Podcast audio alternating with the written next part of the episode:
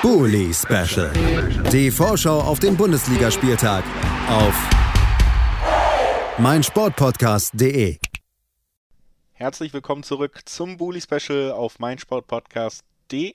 Wir sind beim fünften Spiel unserer Besprechung des 17. Spieltags angelangt. Eben gerade, da haben wir noch über das Duell zwischen der sehr formstarken TSG aus, oder aus Sinsheim, der TSG Hoffenheim gesprochen, und den sehr formschwachen Gladbachern. Jetzt am, auch um 15.30 Uhr am Samstag. Geht es los zwischen Gräuter Fürth und dem FC Augsburg. Und Kräuter Fürth ist ja zumindest gefühlt so ein bisschen in Form gekommen, denn sie haben den ersten Sieg überhaupt gesammelt am vergangenen Wochenende in dieser Saison. Und auch gegen Borussia Dortmund, obwohl man am Ende 3 zu 0 verloren hat, konnte man lange ja, fast noch auf den Punkt hoffen, hatte Umschaltmöglichkeiten, lag lange nur 1 zu 0 zurück, das auch durch einen Elfmeter, über den sogar ein wenig diskutiert wurde, auch live on air mit dem Sportdirektor.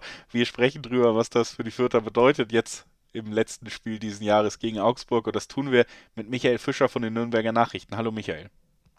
Hallo Julius. Ich habe ja schon ein bisschen was in der Anmoderation jetzt zu dem Spiel der Fürther in Dortmund gesagt. Äh, generell vielleicht mal der Blick zurück. Wie hast du den Auftritt da wahrgenommen? Weil ich glaube schon, dass viele das als ja ordentlichen Auftritt gesehen haben auf der einen Seite. Ich finde aber schon, dass man auch gesehen hat, ja, dass dieses Mal stand die Defensive nicht so im Fokus. Man hat jetzt ja auch keine sieben Gegentore bekommen, aber bei der Offensive, bei den Möglichkeiten, die man hatte, da, da hat schon auch Qualität gefehlt, sichtbar. Genau, das ist das Problem, dass Fit jetzt defensiv kompakter steht, aber halt eben diese Balance finden muss zwischen einer guten Defensive, die sie gegen Berlin hatten. Sie haben kein Gegentor kassiert gegen Union, das ist schon mal gut gewesen für eine Mannschaft mit 46 Gegentoren. Aber sie haben halt jetzt auch gegen Dortmund gut gestanden und hatten auch wieder mehr Möglichkeiten nach vorne als gegen Union. Als gegen Union war das ja ein Tor nach einer Ecke. Jetzt hatten sie wieder mehr Möglichkeiten. Sie haben auch die komplette Dreierreihe vorne ähm, neu aufgestellt im Vergleich zum Wochenende. Aber diese Umschaltsituationen wurden ja so schlecht ausgespielt, das war tatsächlich fast schon schlimm anzusehen. Also Cedric Itten einmal, der Schweizer Nationalstürmer, der ja auch äh, beim letzten Quali-Spiel für die Schweiz eines der entscheidenden Tore gemacht hat, da hat man eben wieder gesehen, dass er eher ein Strafraumstürmer ist und kein mitspielender Stürmer. Er ist auch im Sprintduell mit Hummels einmal zu langsam gewesen. Einen anderen Konter habe ich vor Augen, wie Fürth mit vier Offensivspielern auf die Dortmunder Kette zuläuft und dann Seguin den Ball einfach total seltsam dem Gegner in den Fuß spielt. Also das sieht man dann eben schon, dass es der Tabellen 18. war. Andererseits defensiv hat man jetzt nicht gesehen, dass der Tabellen 18. war. Das haben sie wirklich gut gemacht. Sie haben eigentlich kaum etwas zugelassen, haben das Zentrum sehr kompakt gemacht, standen da defensiv gut, haben alle Wege zugelaufen, haben Dortmund klug nach außen geschoben, weil sie offenbar wussten, dass Nico Schulz und äh, Thomas Meunier jetzt nicht die äh, besten Ausverteidiger der Bundesliga sind. Und dann wussten die Dortmunder auch nicht so viel, was sie damit anfangen sollen, ganz offensichtlich. Dann gab es ja dieses 0-1 eigentlich, eingeleitet natürlich durch Haaland, bei dem Torgen Assar im Abseits stand. Und dann passiert ja erstmal wieder nichts. Und dann war dieser Elfmeter, mit dem du schon angesprochen hattest, ähm, Erling Haaland schießt Maximilian Bauer an. Nicht eigentlich die Hand, die am Körper ist, sondern in der Dynamik, in der Bewegung streckt er eben seinen einen Arm aus und wird angeschossen. Es gab dann der Videobeweis, was den Fütter äh, Geschäftsführer Rashid Asusi sehr, sehr, sehr erzürnt hat. Er ist ja direkt zum Sky-Pult äh, gerannt, offenbar.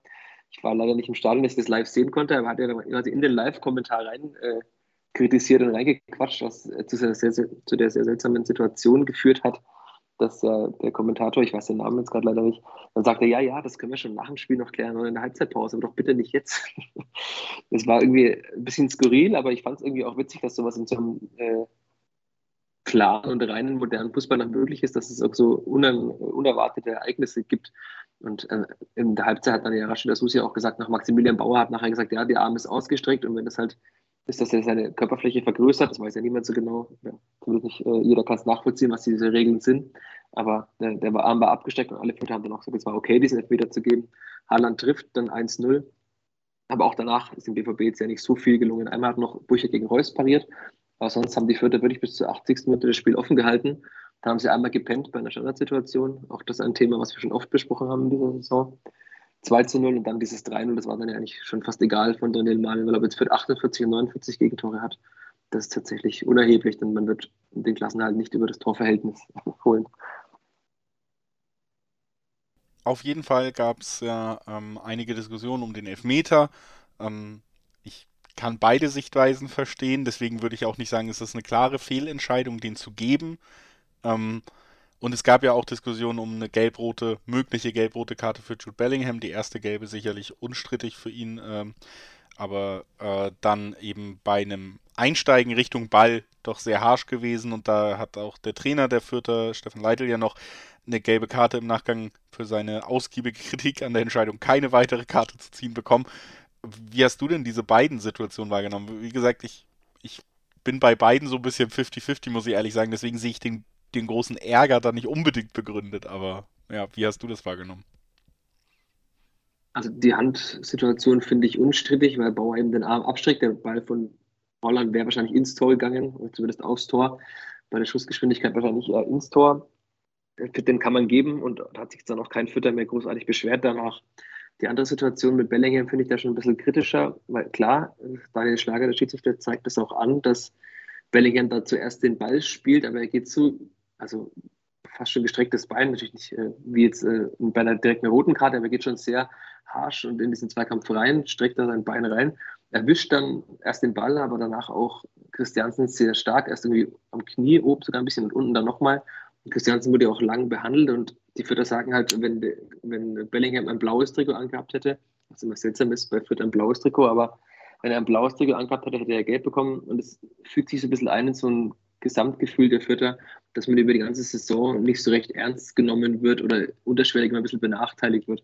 Es gab sehr viele Situationen in der Saison, in der die Fütter eben mit dem Schiedsrichter gehadert haben, unter anderem das Spiel in Köln, wo sie 1 zu 0 führten und dann gab es einen, einen Konter und Harvard Nielsen wurde im Strafraum gefault. Es hätte ganz klar Elfmeter geben müssen, war auch unstrittig. Er war angeblich wäre eine Abseitssituation vorher vorgelegen. Das sind natürlich Kleinigkeiten, aber sie hätten da 2 zu 0 in Köln womöglich geführt.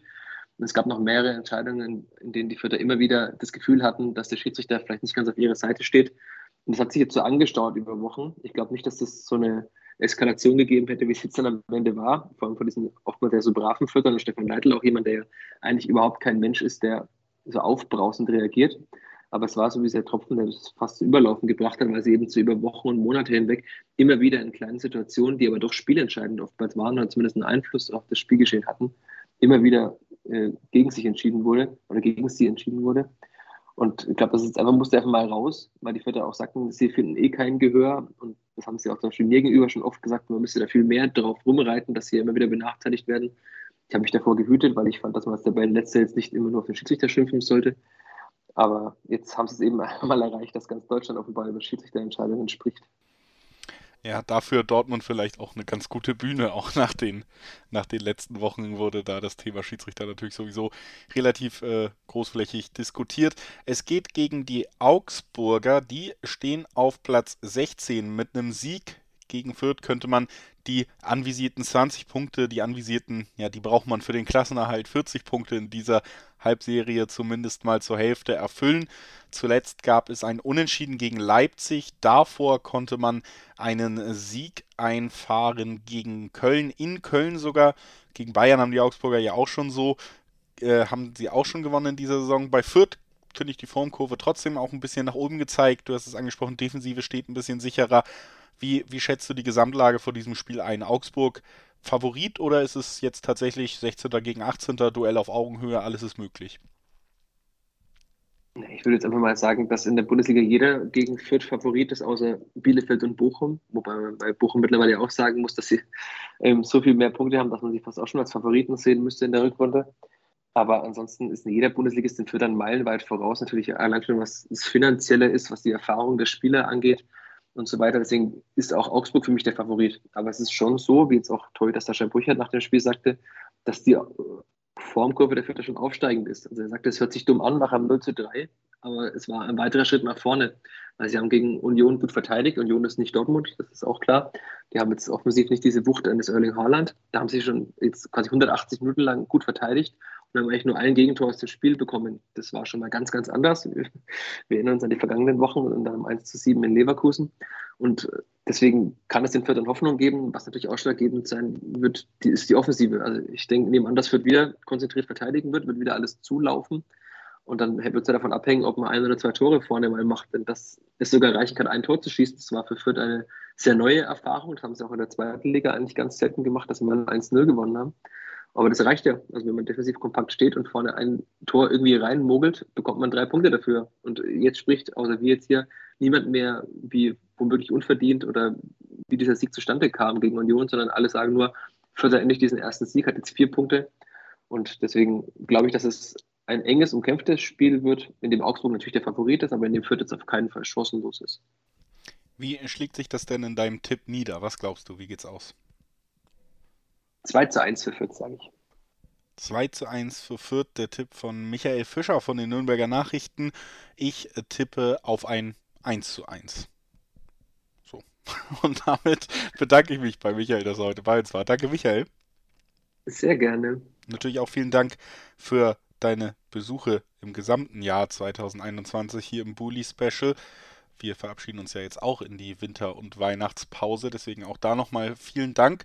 Und äh, wir, liebe Hörerinnen und Hörer, hören uns dann gleich wieder mit dem Duell von RB Leipzig. Die empfangen Bielefeld und äh, wir sprechen drüber mit Ronny Moom und mit Eva Bohle gleich nach einer kleinen Pause. Schatz, ich bin neu verliebt. Was?